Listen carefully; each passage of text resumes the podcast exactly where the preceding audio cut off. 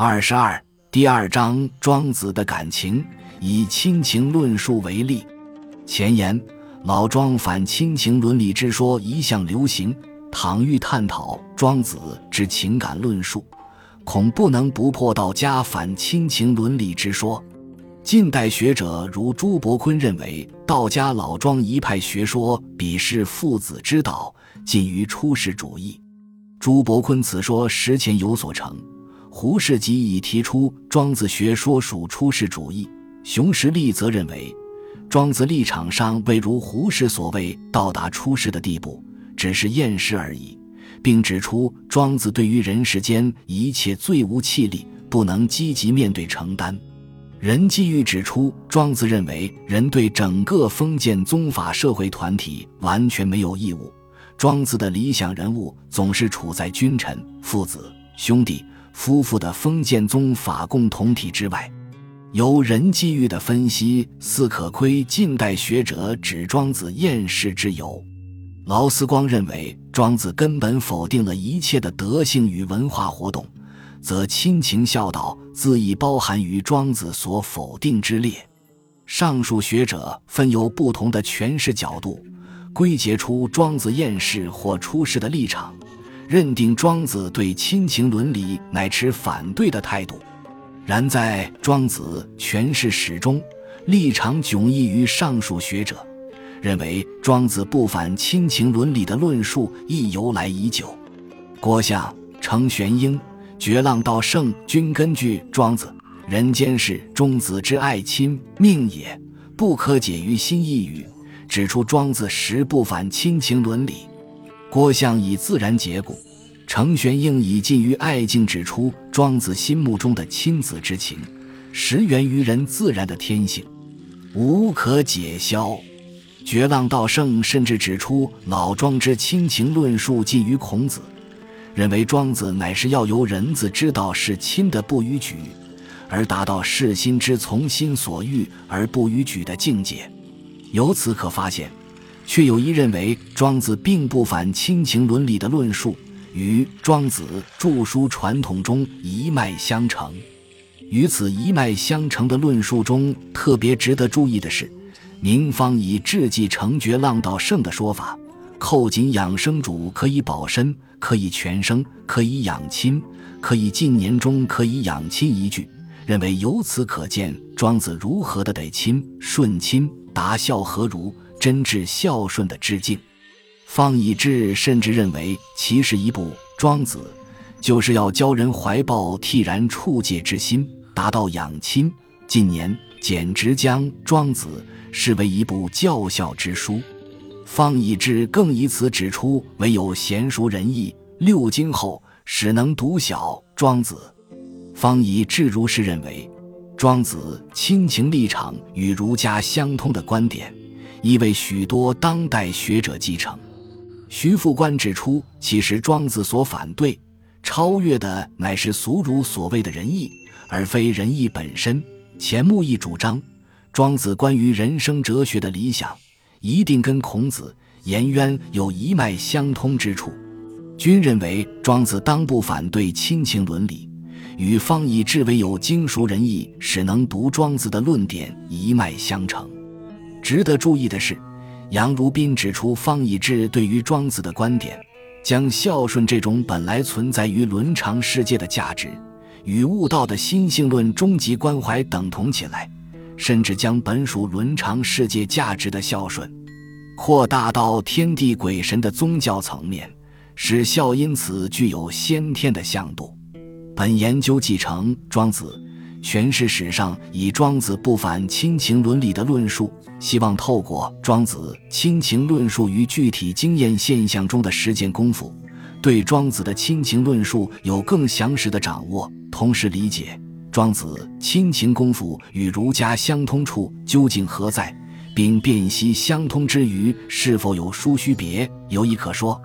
且进而探讨自方以至以弃杨如宾所谓“孝此一伦常世界”的价值，何以在庄学中能等同悟到此一心性论的终极关怀，又是如何扩大到如杨如宾所指出的天地鬼神宗教层面，而具有先天的向度？本文亦将做进一步的疏解与开展。近代学界对庄子的研究多聚焦于心性论，对庄子书中心灵之谓阶、性质、境界与功夫多有讨论，而与心灵密不可分的情也连带的成为广受注目的课题。论者多据先秦文献与庄子文本辨析庄子情字之意，尽管不同学者对字义的分类详略有别。但均能使情之一字在庄子文本中的寓意得到一定程度的豁显。除了梳理庄子中情字含义外，学者更阐释庄子的无情论述，试图说明庄子欲无者为何，其所致力的无情又是何等心灵境界。如徐复观等认为，庄子乃是要去除人的好恶、私情。高伯远。陈谷英等则主张庄子欲无者，乃非天生自然会灼伤生命的情感。然而，究竟什么样的情感乃系乎一己之好恶，归属于不当发动的私情？什么样的情感算得上天生自然？又怎样的情感会灼伤生命？这些在过去研究中均难以找到可资检视衡量的确切判准依据。也因此难以更进一步的厘清无情之意解原则与功夫实践，留予后人拓垦的空间。当代研究者并试图厘清庄子与经验现象中情之发用的普遍原则，大抵可分两类：一如蒙培元、刘孝感认为庄子主张无心、无情于世俗，使能超然于世外，融化于自然；一则如陈谷英。黄锦红等学者认为，庄子致力于摒除偏情，尽力净化人的情感与心灵，顺应自然，使得真于与天地并生，与万物为一的生命境界。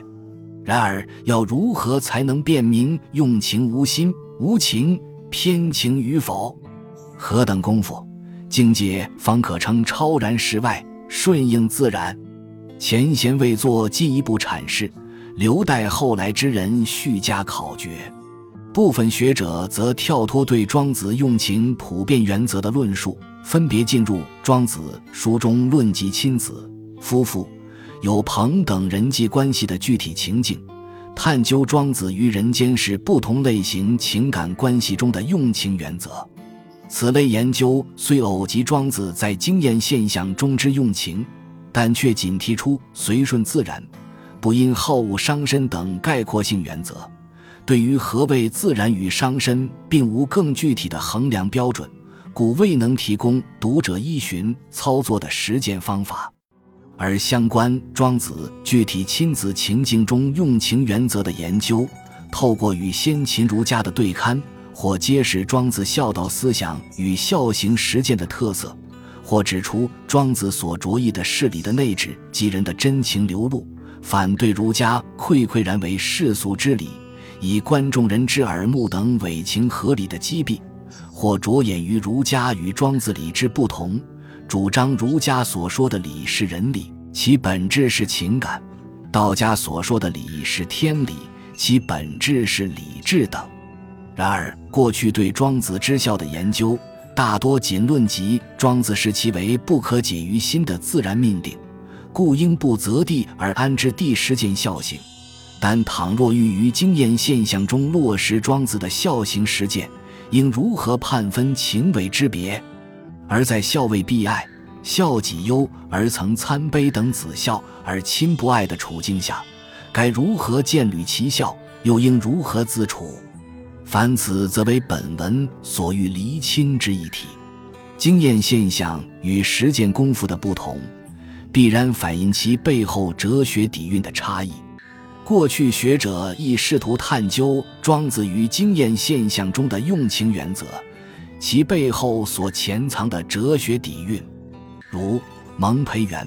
陈谷英等指出，庄子由其化之宇宙观发展出是死生存亡为一体的生命观，并留意到这样的生命观与庄子安时而处顺的生命态度间的关联。王邦雄则认为，庄子开拓了卓于父的天道，真于君的行上天地，因此再不可解，无所逃的命，意志上给了精神无待的自在空间。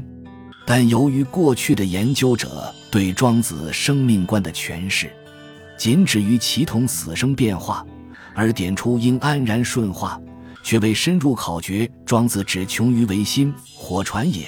不知其尽也之永恒生命观的寓意，故难据以掌握庄子在经验现象中所以有如是孝行发用原则、衡量标准以及具体功夫之理论源头与功夫根据。故于庄子的哲学底蕴与孝行见履间，难作紧密之扣合与系联。由前述回顾可知，现代庄学研究对庄子书中所论之情虽有着墨，但专论亲情者甚少。即便聚焦于庄子之亲情论述，却未着眼于经验现象中的实践与操作方法。